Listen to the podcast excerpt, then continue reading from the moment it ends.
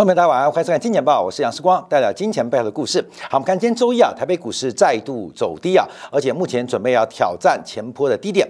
那最重要核心的沙盘原因啊，来自于外资持续。不断的调节，那外资为什么持续不断调节？其中有一个非常关键的原因，就是台湾地区的新台币出现了汇率高估的风险。这个汇率高估啊，使得在全球的资产配置当中，被迫啊被动的使外资不断的调整台北股市的。权重啊，这所以我们目前观察啊，这个台币的一个高估的发展，到底最终会如何影响台北股市？这是一个双面刃，台币贬得快。台北股市另外引发的资本卖压、资本的流出，那台币贬得慢，又让台北股市形成高估的风险。那特别是本周啊，进入美联储的利率决策会议，同时我们要观察，因为台湾的央行是每季度调整利率一次，美联储是每年有八次的利率调整的空间，所以台湾央行。从调整利率的频率是远远低于全球其他的经济体啊，这大家特别做观察。好，台币今天再创新低，来到接近三十一点四的位置。我们不断提醒大家，台币这次来挑战两千零二年的新低三十五块二的机会极大，这方面要特别做观察留意啊。我看最近很多人他问说，是不是要开始做美元存款了？会不会太晚了？不会太晚。台币的贬值空间仍然非常巨大。我们从国际的红利来做关注，从台美或台湾跟其他经济体的利差做掌握。事实上，台湾的台币贬值空间都极大。那更不要提到在二十大结束之后，在二零二三年，尤其台湾进行选举，这个两岸的政治风险，在拜登挺台湾出兵之后，这个台币贬值压力恐怕。只会越来越大，所以从国际的价值红利，从包括我们看到这个台湾本身的资本流出的压力利差，再从看到地区的区域风险，其这个压力到处观察。好，我们先看到在今天的新闻啊，台湾地区的中央银行在九月二十二号将召开今年第三季的里监事会议，也是第三次啊来调整利率。那目前市场普遍估计啊，全年。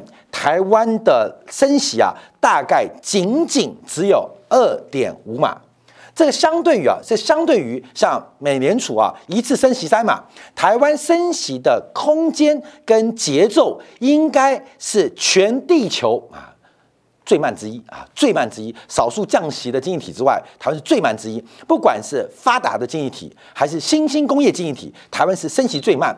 那台湾上半年已经升息了一点五码，所以也就是九月份跟十二月份两次啊。各升息半码，哈，这个就不太得了了！这个升息半码代表台美利差不断的流出，那当然就有政治的安排啊，这有岛内政治安排，也有国际的政治安排。第一个就源源不断让外资可以享受极高的汇率优势来变卖台湾资产。等一下我们看一下。韩国有类似的问题哦，可是没有台湾那么严重。所以，我们看到台湾目前的利率水平啊是极低啊，是极低。到底这个升息跟加息的动作快跟慢会有什么样的结果？那央行的讲法是，台湾的消费者物价指数的增幅远低于其他经济体，这台湾央行的讲法哦。台湾央行拿了一个指标，就是 CPI。台湾 CPI 没有美国那么高，也没有英国，也没有欧元区那么高。我们的 CPI 年增率也不过三个 percent。顶多四个 percent，仅仅只有欧元区的一半，仅仅只有美国的一半，所以台湾没有加息空间。好，这个讲的有点道理，对不对？事实上绝对没有道理。为什么？台湾为什么没有那么高的消费者物价指数？主要今年台湾要选举，所以在选举的年间呢，台湾政府透过了管制啊，透过了控制，把台湾所有的燃料跟能源价格死死的按在地上。死死的压在地上。我们看到啊，以台湾电力公司为例啊，台电今年前七月就亏掉了一千两百三十二亿。为什么会亏那么多？因为不能涨电价，这个电价只能微幅调整，但不能反映成本。为什么？因为今年要选举。那特别是假如台电电力价格大幅上涨，那不就步上了美国的后尘？不就步上了欧洲的后尘？不就步上了英国的后尘？我们看到过去我们一段时间，不管解读欧元区的消费者物价指数，看待德国、意大利、法国，乃至于英国，甚至我们看到美国的消费者物价指数，甚至看到日本的消费者物价指数，最大推升的动力就是电价。所以斩草要除根，先把电价。按在地上，那消费者物价指数就不容易出现比较大的波折，而这个代价就让台湾的电力公司台电几乎是以一年赔掉一点五个资本额的幅度，正在不断的淌血当中。当然啊，这些亏损将由后人买单，反正四年一任嘛，下一年下一次不是我，那丢给下一届再说。所以这是目前台电的做法，不断不断的。呃，扩大亏损，压低电价，而这个电价压住了台湾的消费者物价指数。但这个是真的吗？这是假的吗？看到没有？电价是全球物价的一个发动机，而台湾狠狠压住电价，让台湾的电价成为整个亚太地区最低的电价。这是合理的吗？啊，主要是为了选举。好，其实台电的亏损不止于于此啊，因为台电是跟谁进料？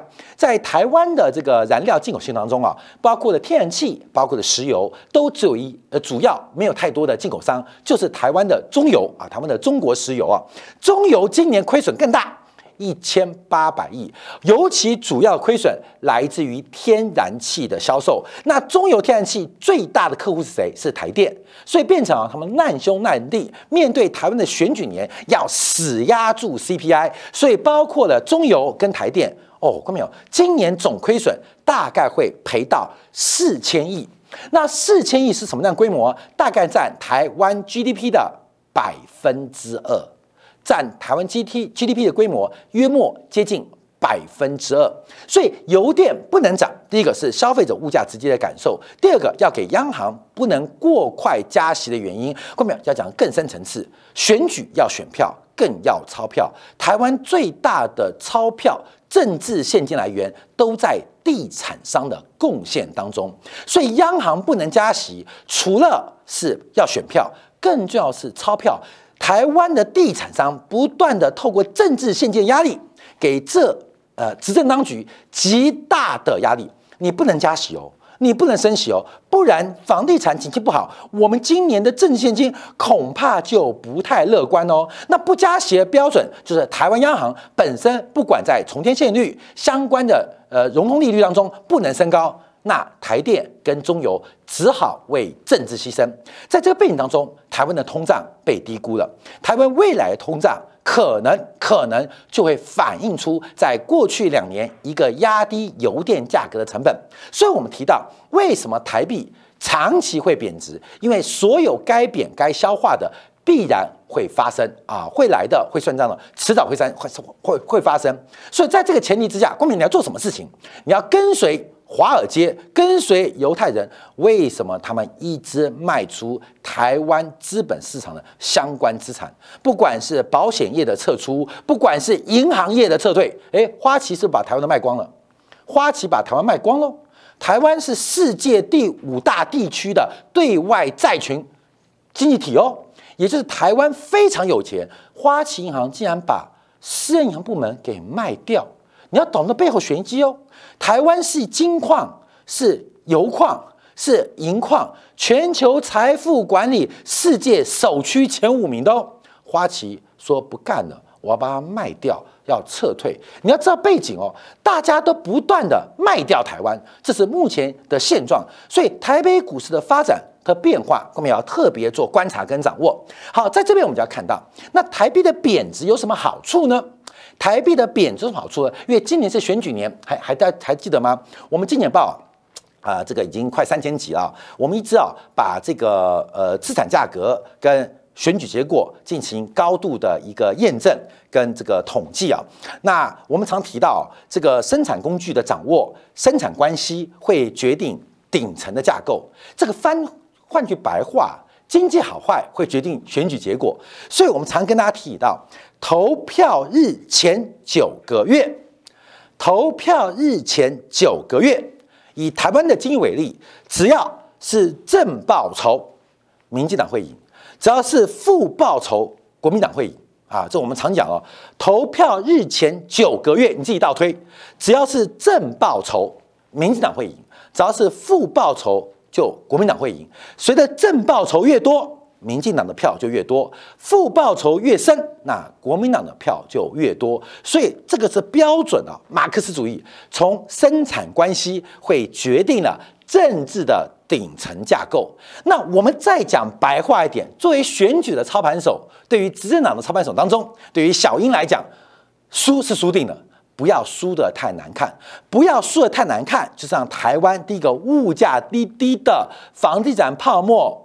晚一点爆掉。另外，股市不要跌太多。我们提供一张报表，大家观察啊。这大概是截止到九月份为止全球市场的发展啊，有股市跟汇率啊，有股市跟汇率。我们看到全球的跌幅啊，普遍在两成左右。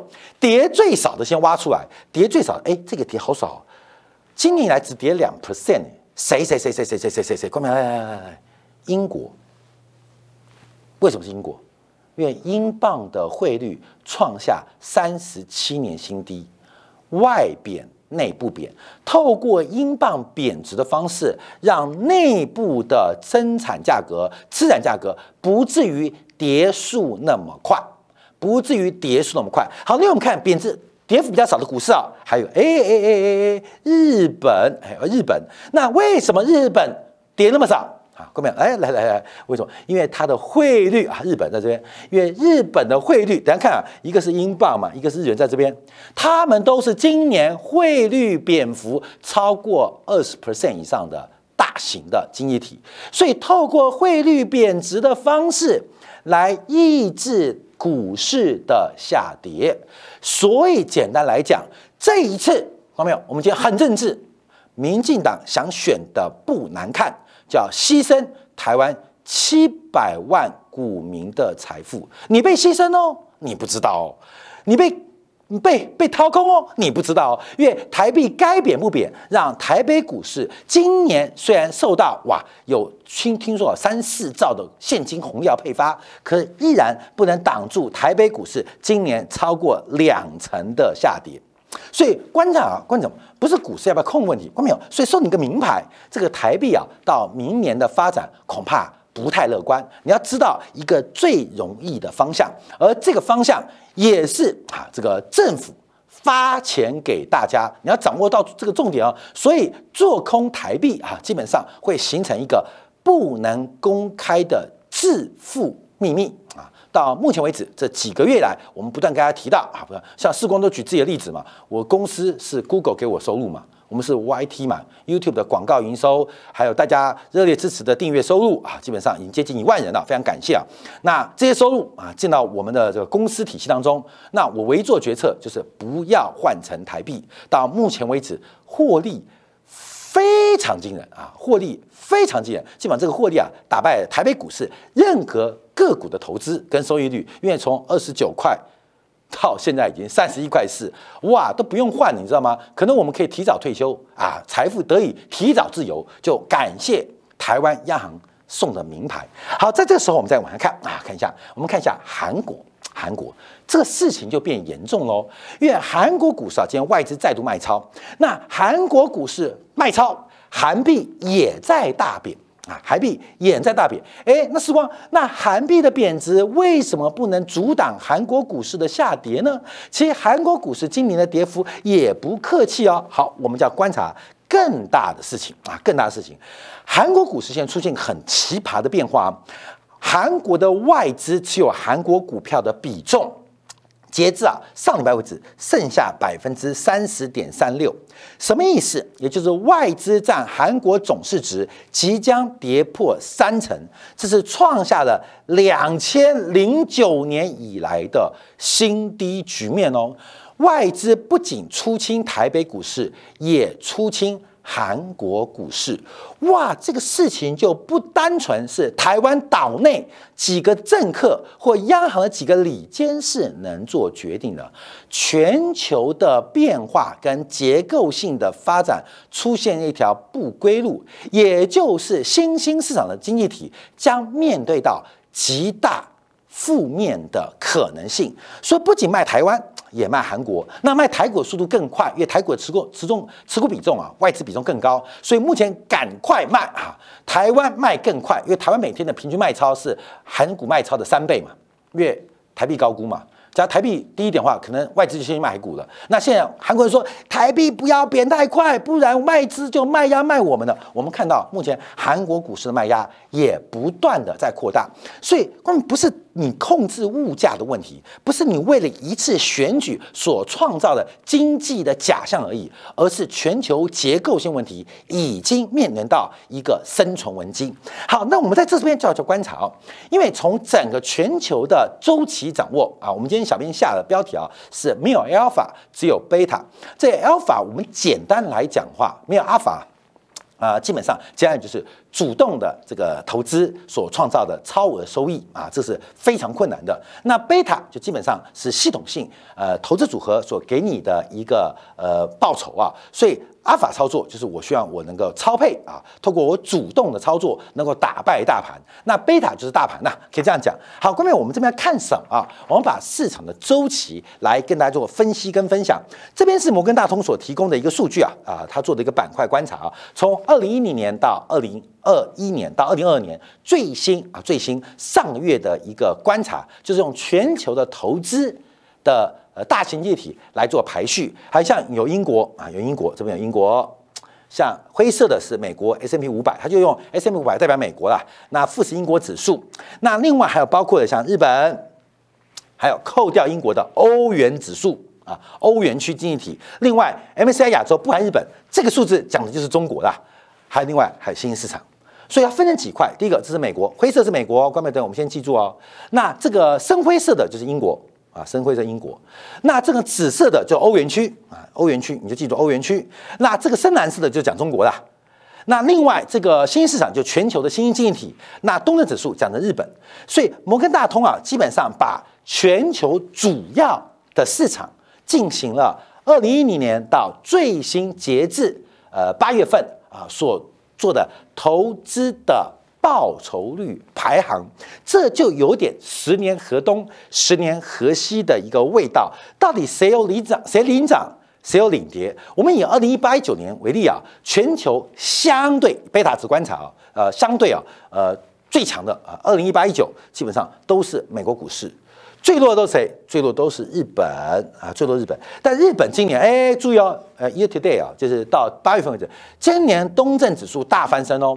从过去几年后半段的成绩单，那也不能怪他，因为二零一二、一三、一四、一五嘛，关美这边你看，这是日本，这日本，这日本，这日本，日本啊，在呃四大海啸之后，连续啊大概有四年时间是。报酬率是遥遥领先其他经济体，不仅赢了中国，也赢了美国，也赢了英国，也赢了欧元，也赢了其他新兴经济体。所以连续四年的超强的 alpha 的走势跟报酬率，随后来的就是长期将近四年的低迷啊。那在今年啊，从新冠疫之后，又在现在出现了一个非常强势的报酬率啊。目前来讲。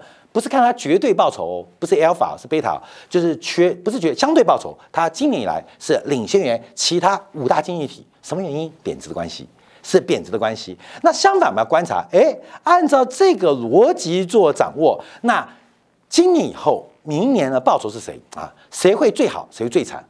那一样啊，前面好久的，前面好太久的。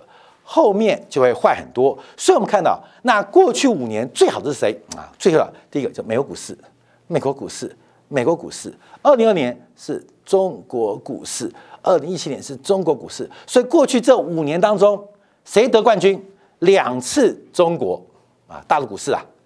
三次美国啊，三次美国，三次美国。好，来来来，这个十年河西，十年河东的观念嘛。所以我们看到今年以来，今年以来，哇，这个中国股市就掉队了啊，掉队了，掉队。那美国股市也掉队了。所以我们可以大胆的解读啊，中美两地的市场，未来这三年的报酬率可能会跑输地球。啊，这是地球报酬率可能会跑输地球，那到底谁来做接棒呢？啊，那就要观察一下这个绿色这一块新兴市场的反弹会来自于何处啊？要特别关注啊，新市场反弹要来自何处？好，那我们再往下观察啊，往下观察，那这是第一个市场判断。那第二个大小型股呢？那这边啊，摩根大通也做了一个相关的一个统计跟排行啊。好，我们来来来，就是有成长型股票，有价值投资，有大盘股。有小型股，有投资级的债券啊，也有相关的不动产的投资，变成类别排名啊，变成类别排名。那我们很简单，我们只要小心过去四年涨最多的，我们要留意过去四年表现最差的。好，这就是一个贝塔值操作。你要创造一个 alpha 的报酬，你要成为一个 alpha 的赢家，你必须就跟随贝塔的周期，哎。看没有？就答案了。所以 alpha 的超额收益来自于贝塔的周期替换。好，那我们看一下，那避免什么啊？避免什么？过去四年嘛，一八、一九、二零、二一嘛。好，我们说成长型股票啊，这很明显的嘛，成长型股票，成长型股票，二零一八年、一七年都很强嘛。到了去年就往下掉了嘛，今年掉到底。成长股什么？高科技呀，就是科技股啊。看到没有？就是科技股啊，就是科技股啊。所以，为什么外资管你台湾股市还是韩国首尔指数都在卖？因为首尔跟台股基本上都是以成长股跟科技股为主的挂牌哦。你不卖，卖谁啊？但投资人，台湾本地的投资人，你还在想什么？你还在等什么？还在等待台积电回到六百八帮你解套吗？还在等待联电回到六十块让你赚钱吗？还是等待面板股回到三十五块再创巅峰？你在想什么？你在想什么？从成长的体系就非常明显。那今年跌幅第二重的就是去年涨最多的哈不动产的这个 REIT 啊 REIT 啊 REIT 涨最多啊，今年是跌幅第二大的，所以观众要留意哦。那现在表现最差的，啊今年表现最好的是商品指数啊，今年以来啊，商品指数表现很好。那商品指数还能走几年多头，我们先不在话下啊，因为现在没有 alpha 的机会。你要创造 alpha 的投资报酬，你要掌握到贝塔的周期，你去做多商品，还不如去放空成长股。这是要特别分享给所有观朋友的，在整个台币贬值单行道的这个必然之下。再看到股市结构的变化，相信没有？你自己心中就要开始调整自己的投资的这个叫资产组合，叫 portfolio，要特别来做掌握留意。好，感谢今天大家的收看。我们稍后在经典部分，我们就要分析一下。哎，已经来九月份，最近今天开始变凉了，到底欧洲的天然气有多缺？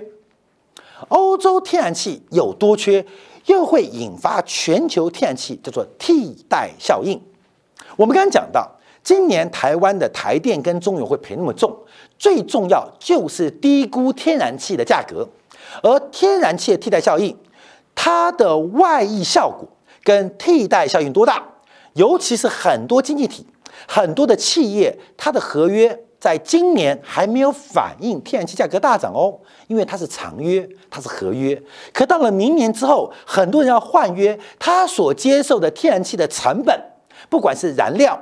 还是加工原料，它都要反映一个高于过去三到五倍的成本，所以到底它的外溢效应有多大，替代效果有多大？为什么德国央行说欧洲央行升息的脚步跟速度，他非常不满意？好，稍后我们在精彩部分做进一步的观察跟追踪。